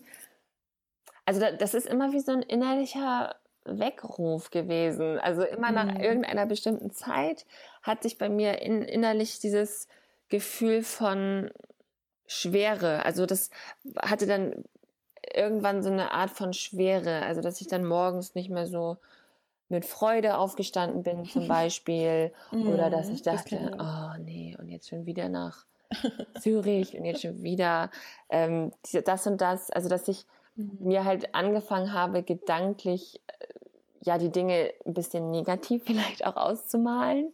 Mhm. Ähm, damit hat das ganz, also hat das, glaube ich, angefangen. Und als ich dann in Berlin war, habe ich ja auch sehr, sehr viele neue Menschen kennengelernt und bin ähm, in Kontakt mit neuen Bereichen und äh, ja ganz anderen Dingen gekommen, als ich vorher, also die, von denen ich vorher in Hamburg noch nie was gehört habe. Mhm. Und ähm, bin dann über Schreiben für einen Blog, der hieß oder heißt auch immer noch Vielfalt. Das war, ist ein Online-Magazin, für das mehrere Frauen geschrieben haben. Ähm, und ich mir halt dachte, ach ja, okay, fliegen schön, aber ich habe jetzt hier auch ganz viel Zeit und ähm, nur lesen oder nur Seminare besuchen, das macht man ja auch meistens nicht nur unter der Woche, sondern dann am Wochenende, wenn. Mhm. Ähm, deswegen wollte ich irgendein Hobby, um auch wieder so ein bisschen die Zeit zu füllen, um nicht zu viel Zeit mit mir selbst zu verbringen. Mhm. Und dann habe ich angefangen, dort zu schreiben für dieses Online-Magazin. Und im Endeffekt äh, lange Geschichte in kurz, habe ich dieses Online-Magazin dann mitgegründet und hatte ja. Ah. damit schon mal die erste Erfahrung von Gründung, Startup-Szene hier in Berlin, ähm, Selbstständigkeit, wie ist das, den eigenen Tag zu füllen. Online-Marketing-Akquise, also habe da ganz, ganz, ganz, ganz viel in der Zeit gelernt über ja. diese, ja, über, über, also über etwas aufbauen, eine Vision entwickeln, eine Vision leben und Stück für Stück umsetzen. Das war dadurch die erste Erfahrung und der erste Kontakt überhaupt mit sowas, also darüber nachzudenken, in so eine Richtung mhm. zu gehen. Und okay, weil vorher war das, war das ja nicht so bei dir, ne? Da hast, bist du ja nicht so, dass nee. du irgendwie den Wunsch hattest oder so. Und das hast nee. du auch alles noch äh, mit dem Magazin, das hast du alles noch neben deinem Job genau. gemacht. Neben dem, genau, mhm. neben dem Fliegen habe ich das gemacht. Mhm. Und ähm, ja, das gibt's, also gibt es auch heute noch. Ähm, mhm. Vielfalt hieß das, ne? Genau, das gibt es mhm. heute noch. Ähm, wir also haben, haben da ganz, ganz viele Porträts geschrieben und haben auch ganz viele Gastartikel von anderen bekommen, haben Veranstaltungen gemacht. Also das war wirklich so eine ganze Brandweite an Wissen, ähm, das ich mir in der Zeit aneignen konnte ähm, mhm. und auch nebenbei einfach sehr, sehr viel gelernt habe. Ja. Und darüber bin ich auch in Kontakt mit vielen Coaches gekommen mhm. und bin dann, ähm, also irgendwann war mir dann klar und ich habe dann zwischenzeitlich auch noch mal ein Seminar in der Richtung gemacht, wo es um den Lebenssinn ging. Mhm. Und Lebenssinn klingt vielleicht für viele so ein bisschen ESO-mäßig. Ja, leider ist es ja immer so abgegriffen, ne? obwohl ja. ich das so wichtig finde. Ja, und ich meine, Lebenssinn ist ja auch einfach nur ein normales Wort aus meiner Sicht. Also Nein, ich meine so auch so mit der Esoterik und so, ne? Wenn man das hört, ja, das ist dann gleich ja. so, uh, so mhm. für viele. Ja, ja, das Obwohl stimmt. das überhaupt gar nicht so, ich finde, das hat, haftet so ein, so ein Image, dem haftet so ein mhm. Image an, was so schade ist. Mhm. Ja, weil es so spannend ist.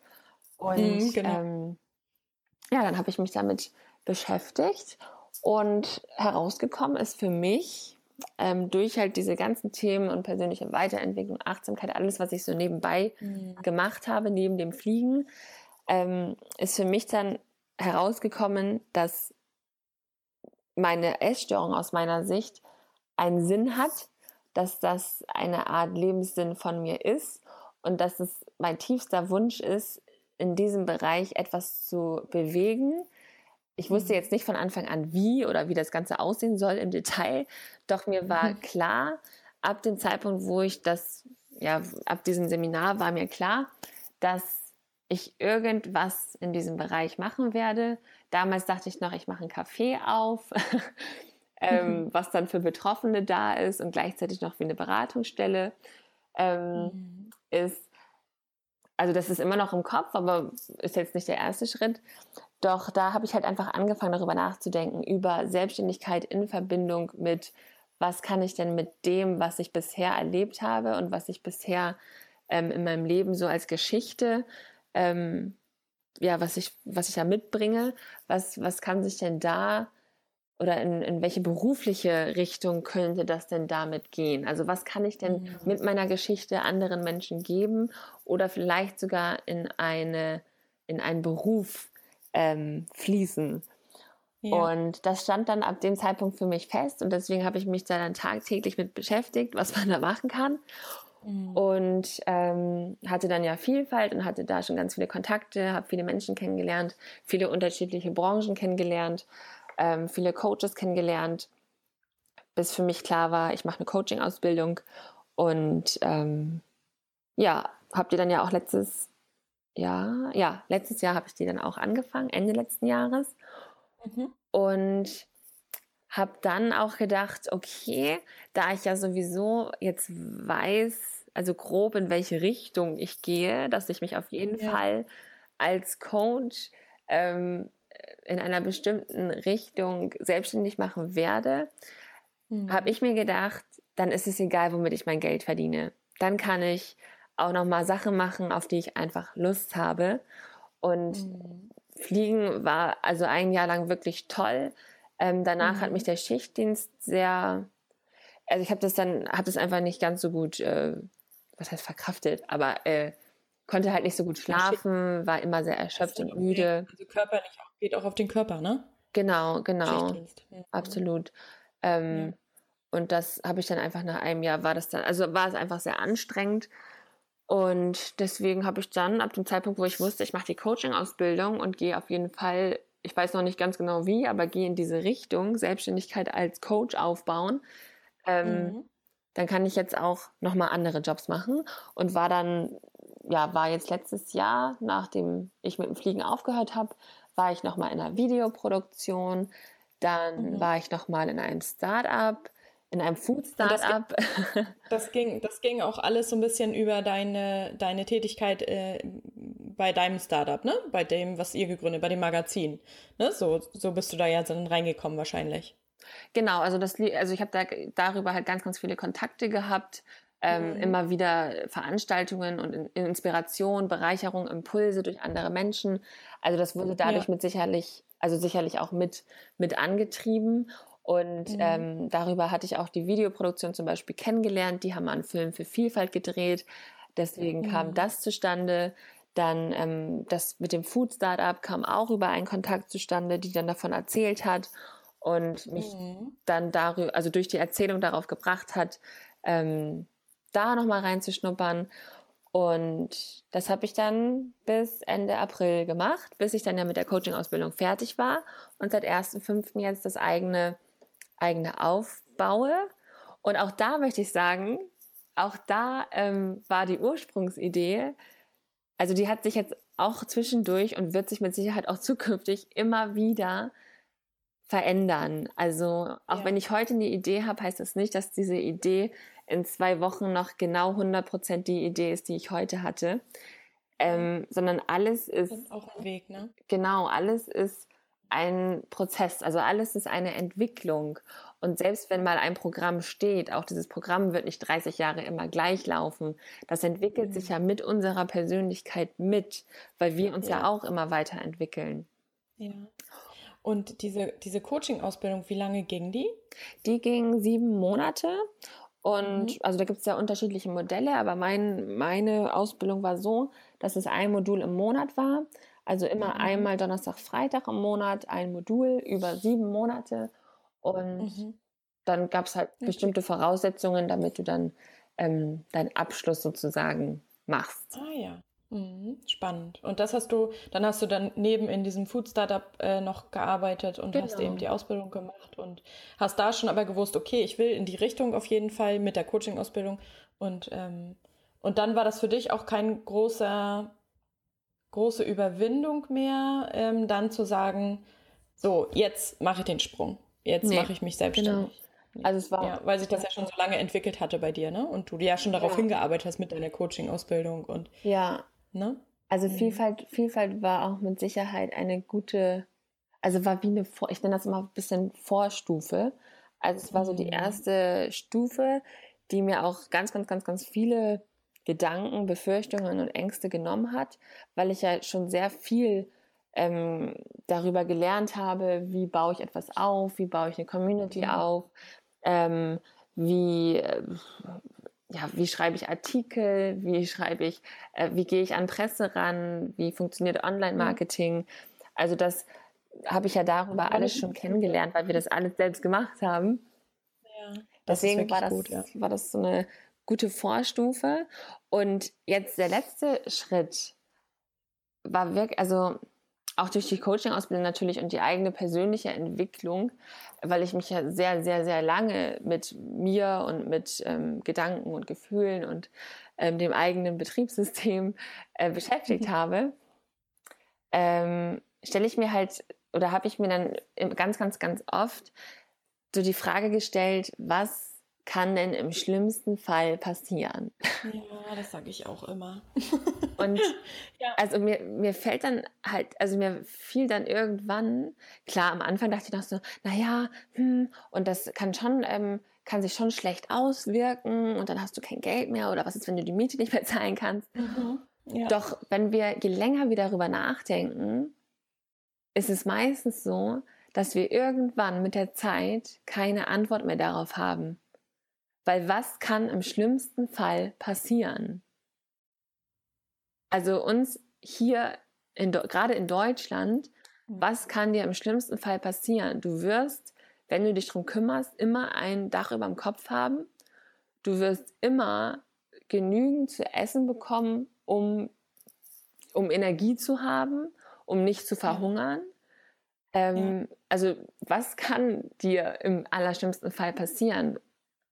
Und meistens äh, haben wir dann, also sind diese Ängste, die damit verbunden sind, keine Ängste, die lebensbedrohlich sind. Doch sie fühlen sich halt oftmals so lebensbedrohlich an, weshalb wir dann oft denken, das ist ganz schlimm und ganz schlecht und das können wir nicht machen.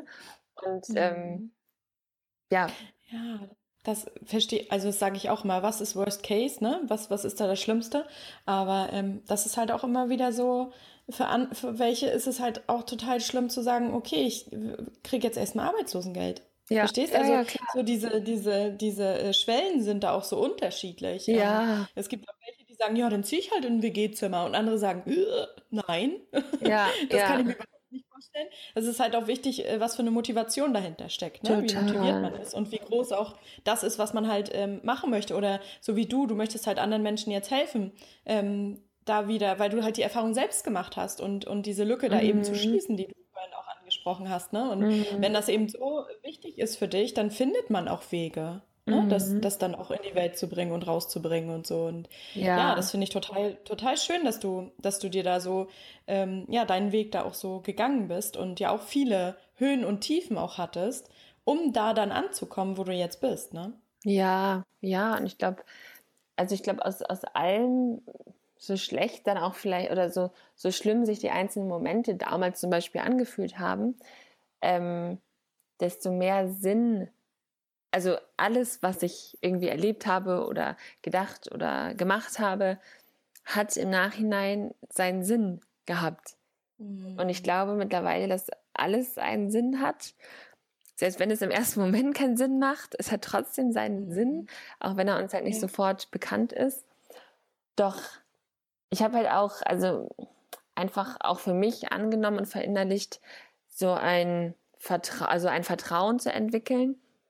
Ähm, mhm. Also e, erstens Vertrauen in mich zu entwickeln, zweitens Vertrauen in mein Leben zu entwickeln und ähm, ja und diesen Glauben daran, dass nur ich, also wirklich ich allein der einzige Mensch bin, der dieses eine Leben, was ich jetzt hier habe auf der Welt, gestalten kann und klar, ich kann, ich kann entweder ganz viele Dinge machen, mit denen ich mich vielleicht abfinden kann oder die auch gut funktionieren.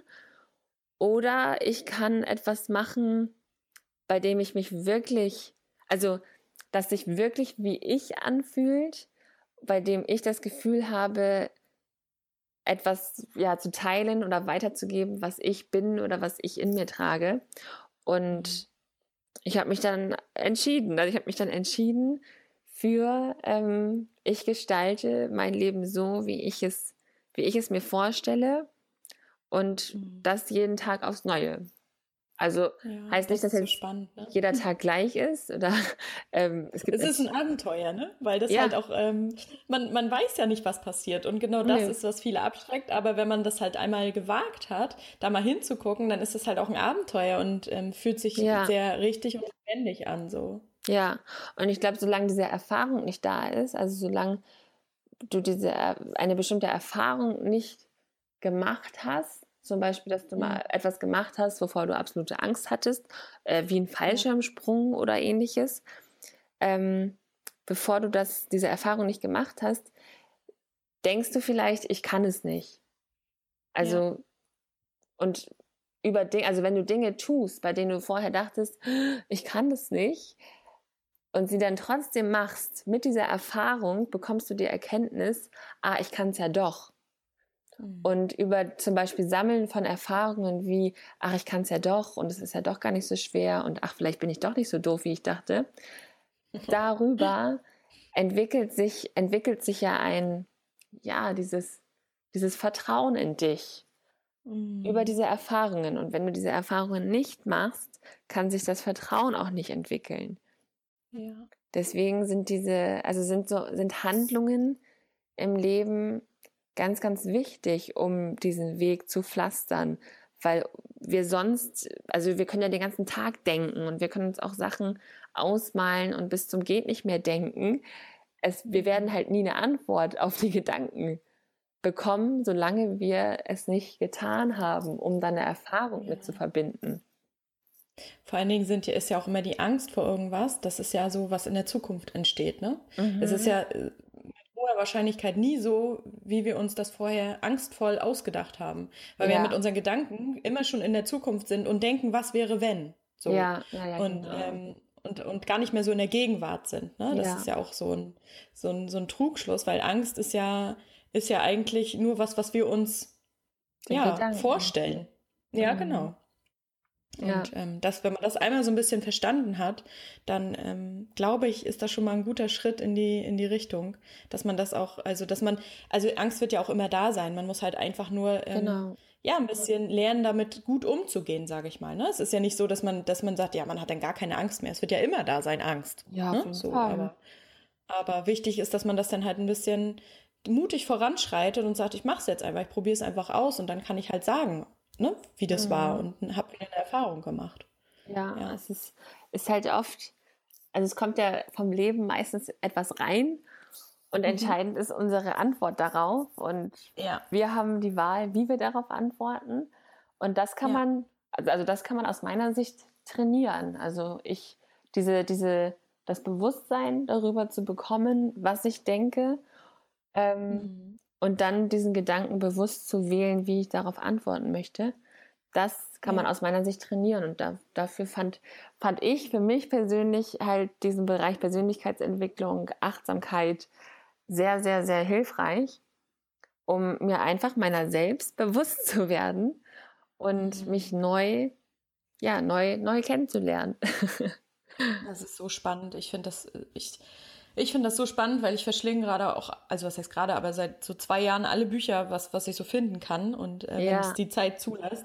Und ich lese zum Beispiel gerade von Eckart Tolle jetzt, ich weiß nicht, ob du das ah, auch ja. gelesen hast, mhm. ähm, das Erwachen des Bewusstseins oder irgendwie ja. so heißt das ja. ja. Und das ist auch so zuerst, denkt man, also so für, für glaube ich, Einsteiger ist es jetzt erstmal nicht so geeignet, aber, aber ich finde das so krass, weil ich, weil ich immer denke so, boah, ich wusste das alles vorher nicht. Ich habe so im Unbewussten gelebt Mhm. Ne, dass man sich halt Gedanken auswählen kann und dass wir viel in der Vergangenheit oder in der Zukunft leben, aber so mhm. wenig im Moment. Und das ist so spannend, das Thema. Und ich werde das bestimmt nochmal lesen, wenn ich das durch habe, weil da einfach so viel drinsteckt. Und ja. ich schreibe mir manchmal auch die wichtigen Dinge einfach raus, weil ich, weil ich die unbedingt dann nochmal lesen muss. Weil mhm. das so mhm. wertvoll ist, was, was, ähm, was vielen einfach auch nicht so bekannt ist. Ne? Und ja, dass man halt auch die Lebensqualität damit extrem steigern kann. So, ne? Und ja. indem man eben auf das Leben entsprechend reagiert. So. Ja. Also und damit ja auch das Leben wieder mehr in die Hand nimmt und sich nicht so steuern lässt vom Leben, ne? Ja, genau, genau.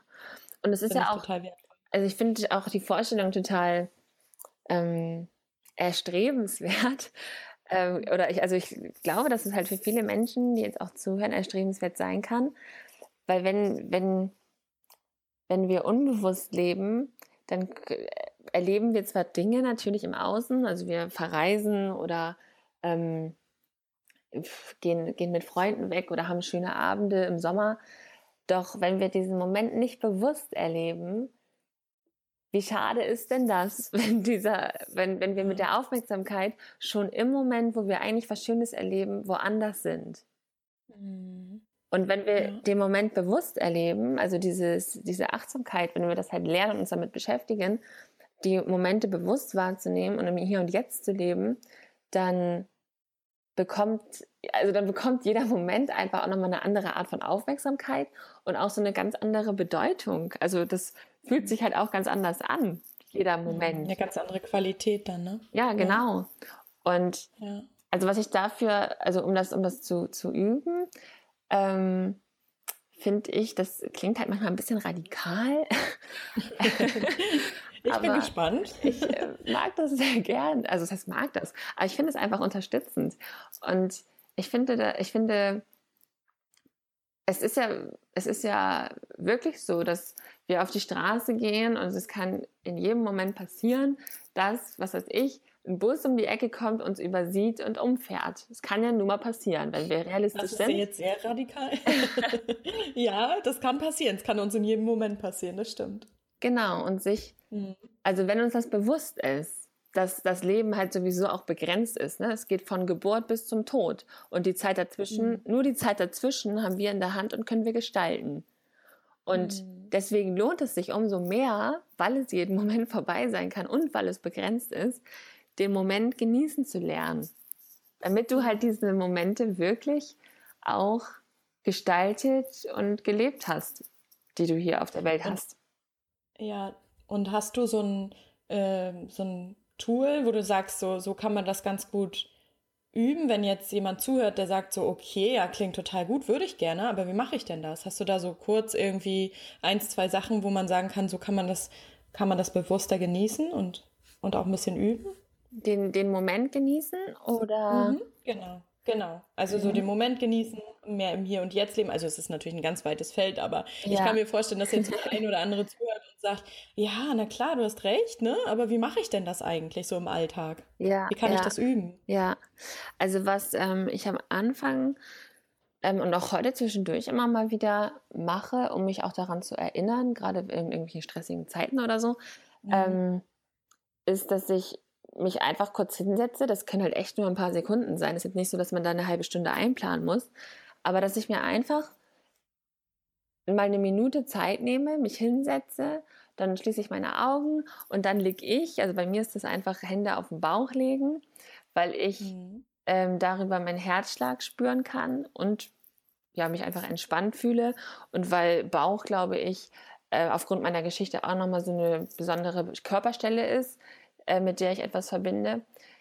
Aber ich nehme mir dann einfach diese Minute, setze mich ruhig hin, lege die Hände auf meinen Bauch, spüre meinen Herzschlag und das ist dann wie, ah, okay, ich lebe im Hier und Jetzt. Mhm. Jetzt gerade. Mhm. Mein Herz schlägt, mein Herz pumpt Blut durch meinen Körper, ich spüre auch meinen Atem, ich nähere meinen Körper ja in der Hinsicht auch in dem Moment. Also mein Herzschlag hält den Kreislauf am Laufen und pumpt das Blut durch meinen Körper. Ich gebe ihm mhm. Luft durch meinen Atem und sich einfach, also was heißt einfach, aber das, also sich hinzusetzen und sich einfach mal ein paar Sekunden darauf zu konzentrieren mit diesem Wissen, was gerade in meinem Körper passiert und dass ich sogar ohne etwas zu tun, also ich sitze ja in dem Moment nur, aber ohne etwas zu tun, dieses Gefühl von Leben entwickle. Mhm. Ja. Das ähm, war, also war für mich auf jeden Fall eine super, also eine schöne Übung, die ich am Anfang natürlich jetzt nicht jeden Tag gemacht habe, weil das ist dann einfach auch äh, Übungssache, dass es irgendwann zu einer Gewohnheit wird. Das mhm. dauert ja mal, also dauert einfach meistens, bis wir das wie neu abgespeichert haben. Mhm. Doch damit vielleicht heute noch anzufangen und dich einfach mal eine Minute hinzusetzen. Und das muss auch nicht äh, Hände auf dem Bauch sein, das kann ja auch was anderes sein. Also du kannst auch deine Hände einfach irgendwo ablegen. Doch es geht um diese Aufmerksamkeit, dass du deine Aufmerksamkeit bewusst auf dein Innenleben richtest und dich über Herzschlag oder über Atem mit diesem Gefühl von zu leben verbindest, ohne dass du gerade etwas konsumierst. Mhm. Ich glaube, das ist so wirklich schwierig in der heutigen Zeit. Ja, also so, absolut. weil wir von allen Seiten mit, mit Dingen ähm, ja, bombardiert werden, sage ich jetzt mal, auch sehr radikal. Ähm, weil ich habe das selber gemerkt, jetzt nur ein Beispiel. Mhm. Du wachst morgens auf, das mache ich jetzt nicht mehr, aber das habe ich auch also konsequent durchgezogen dann. Ja. Ähm, ich hab, bin morgens aufgewacht, also da habe ich auch noch meinen Job gehabt und so und habe dann meinen Wecker auf dem Handy ausgestellt, habe Flugmodus ausgemacht und schon war ich im, bei Facebook und das war das Erste, was ich gemacht habe. Mhm. Und das ist so, seitdem ich das nicht mehr mache, bei mir, das dauert erstmal ganz lange, bis ich mein Handy dann e-, endlich mal ne, so mhm. den Flugmodus rausnehme. Da bin ich wach, da habe ich schon fast Frühstück gegessen und habe geduscht und habe mich, ich mache morgens auch immer ein bisschen, versuche immer ein bisschen Sport zu integrieren, also ein bisschen Yoga oder irgendwie Entspannungstechniken. Und, ähm, und dann mache ich das erst an und das tut mir viel, viel besser, als gleich aufs Handy zu gucken. Du bist, obwohl du es nicht merkst, unbewusst bist du gleich im Stress, weil du wahnsinnig viel, wenn ja. du die Facebook-Timeline hoch und runter scrollst, dann hast du ja schon wieder tausend Nachrichten, Eindrücke, mhm. Vergleiche. Äh, ich habe halt gemerkt, dass es mir zum Beispiel überhaupt nicht gut tut und ich kann mir vorstellen, dass es bei anderen auch so ist, aber man merkt es ja nicht so. Nee. Und das ist ja eher unterbewusst oder unbewusst, dass man das dann gleich aufmacht und du, du gehst schon gestresst, also innerlich gestresst ins Bad und putzt dir die Zähne und denkst darüber nach, oh, der hat jetzt so ein Bild gepostet. vergleichst dich vielleicht, also, ne, das, oder, oder der ist jetzt ja. da und da und ach, schade, ich jetzt keinen Urlaub habe oder irgendwie sowas. Das läuft ja gleich im Kopf automatisch ab. Ja. Und da habe ich für mich gemerkt, dass, dass ne, allein diese, diese Sequenz einfach zu sagen, okay, ich mache das erstmal nicht und auch abends vorm Schlafengehen äh, mache ich das eine Stunde lang, gucke ich mir keine sozialen Netzwerke mehr an. Das ist, also mich hat das sehr beruhigt und ähm, ja. weil wir ja wirklich ganz viel immer ständig von außen bekommen. Mhm. Und, ja. und, das, und dann vergessen so ein bisschen oder es gar nicht mehr ja, das Bewusstsein entwickeln können für unser In In Innenleben sozusagen, für unser mhm. Innerstes. Ja, da ist das eine super Übung, was du gesagt hast. Und wenn man das mal häufiger macht, dann wird das auch so ein bisschen mehr, dann wird das auch nicht mehr so komisch, weil am Anfang nee. ist es, glaube ich, komisch, so wenn man sich hinsetzt und dann Klar. auch den Herzschlag hört und den Atem und dann so denkt, äh, okay, fühlt sich ein bisschen merkwürdig an, aber es ist ja immer mit allem Neuen so. Ja. Und wenn man das aber häufiger macht, dann merkt man auch so eine innerliche Ruhe so ein bisschen und mhm. ja, das kann man dann so ein bisschen ausbauen. Ja. Genau. Also guter Tipp auf jeden Fall, Kira. Ähm, ich habe jetzt so zum Abschluss, weil wir sprechen jetzt echt schon lange und das ja. ist, ich merke es auch gar nicht. Ich sehe es bloß an der Zeit, die hier gerade runterläuft. Aber es ist so ein, so ein schönes Gespräch ähm, bis hierhin schon gewesen und ähm, so viel Input hast du gegeben, so viel tolle Sachen und so inspirierenden Weg hast du auch einfach ähm, hinter dich gebracht. Ähm, Danke.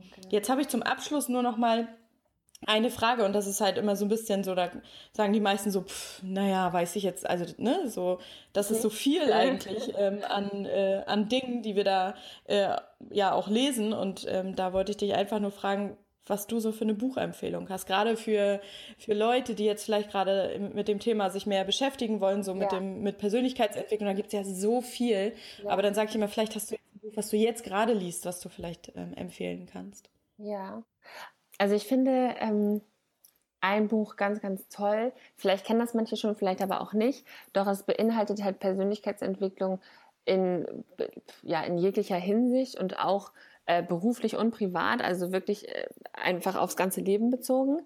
Und das mhm. ist ähm, Big Five for Life. Das habe ich mhm. damals geschenkt bekommen und ähm, fand das groß, also fand das wirklich großartig. Mhm weil es, weil es erstmal darum geht, ja, so, also deine, deine Big Five for Life. Ich will jetzt auch nicht zu viel ähm, verraten, mhm. aber erstmal, also dir erstmal Gedanken darüber zu machen, was denn deine persönlichen Big Five for Life sind ja. und was ähm, jetzt damit gemeint ist und dahinter steckt, das steht natürlich im Buch und mhm. wird einfach wirklich auf eine ganz, ganz tolle Art und Weise vermittelt. Also es ist überhaupt nicht ja. schwer, es ist eine Geschichte, es ist in eine Geschichte ja, verpackt und es ist nicht ähm, irgendeine Wissenschaft oder Theorie, die erklärt wird, mhm. sondern es ist eine ganz, ganz tolle Geschichte, aus der man ganz viele Erkenntnisse für sich selber ziehen kann und auch auf das eigene Leben projizieren kann. Und nach diesem Buch, also nach dem Lesen von diesem Buch, hatte ich, ja, war das auch nochmal so, es war so ein richtiger Anstoß, auch noch weiterzumachen, also weiter zu gucken, mehr wissen zu wollen, mehr über ja. mich selber herausfinden zu wollen, ähm, weil in einem Menschen so viel steckt, was wir selber nicht, mhm. nicht immer bewusst wissen und sehen. Und das, ja, also war auf jeden Fall ein ganz, ganz tolles Buch, finde ich. Und ich glaube, dass es sehr schön zu lesen ist und auch ja nicht, nicht zu kompliziert oder ähnliches beschrieben wird. Ja. Ja, das ist ein guter Tipp. Ähm, da gibt es ja auch den, ich glaube, den Vorgänger davon ist das Café am Rande der Welt. Mhm. Ich glaube, das ist der Vorgänger. Hast genau. du das genau. auch gelesen? Ja, das habe ich ja. auch. Weil das, das finde ich auch so schön. Also die beiden kann man eigentlich gut empfehlen, weil das als halt Kombi, schöne ja. Geschichten sind. Ja. Genau, als Kombi, weil ich glaube, Café am Rande der Welt ist so der Anfang und dann Big Five for Life steigt dann noch ein bisschen tiefer ein dann mhm. und geht dann ein bisschen weiter. Mhm. Ja, sehr schön tolle Tipps, tolle Buchtipps und auch so tolle Tipps. Ähm, ja, da war jetzt so viel dabei und ich habe das richtig genossen, das Gespräch mit dir. Es war sehr schön oh, und waren schöne Fragen. Ich bedanke mich ganz herzlich. Ja, ähm, das freut mich. Ich bedanke mich ganz herzlich bei dir für, für das Gespräch, für deine Zeit, also für die anderthalb Stunden jetzt. Und ähm, wünsche dir ganz viel Erfolg. Also wir müssen noch mal ganz kurz sagen, bevor ich das vergesse, dein Podcast. Wie heißt denn dein Podcast? Auch Soul Food Journey, ne? Genau, der heißt Soul Food Journey, der Podcast. Und ähm, also man findet mich halt, äh, meine Website unter kirasiefert.de. Bei Facebook äh, findet man mich auch unter Kira Siefert oder unter Soulfood. Und es gibt dann auch noch eine Facebook-Gruppe, ähm, ja, falls jetzt jemand dabei ist, der sich auch von dem Thema angesprochen fühlt, der mich jetzt begleitet hat, mich persönlich oder meinen Weg. Dort mhm. ähm, sind halt schon fast 300 äh, Menschen drin in der Gruppe, die sich da sehr offen und ehrlich austauschen und ich da einen Rahmen halte, in dem es nicht darum geht, gegen etwas anzukämpfen, sondern darum, sich kennenzulernen und lieben zu lernen. Und ja, das ist ein, ein, ein sehr schöner, schöner Austausch, der dort stattfindet. Ja.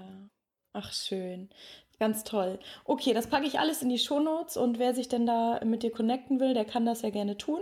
Ich glaube, bei Instagram ja. bist du auch ähm, relativ ah, ja, genau. aktiv, ne? Mhm, ja. Genau, da folge ich dir ja jetzt auch. und ähm, ja, Kira, dann vielen Dank für das Gespräch. Ich es war sehr, sehr schön und vielleicht ja, treffen wir uns ja nochmal persönlich. Ja, bestimmt eines Tages, bin ich mir sicher. okay, Kira, ich danke dir. Bis dann. Bis dann. Tschüss.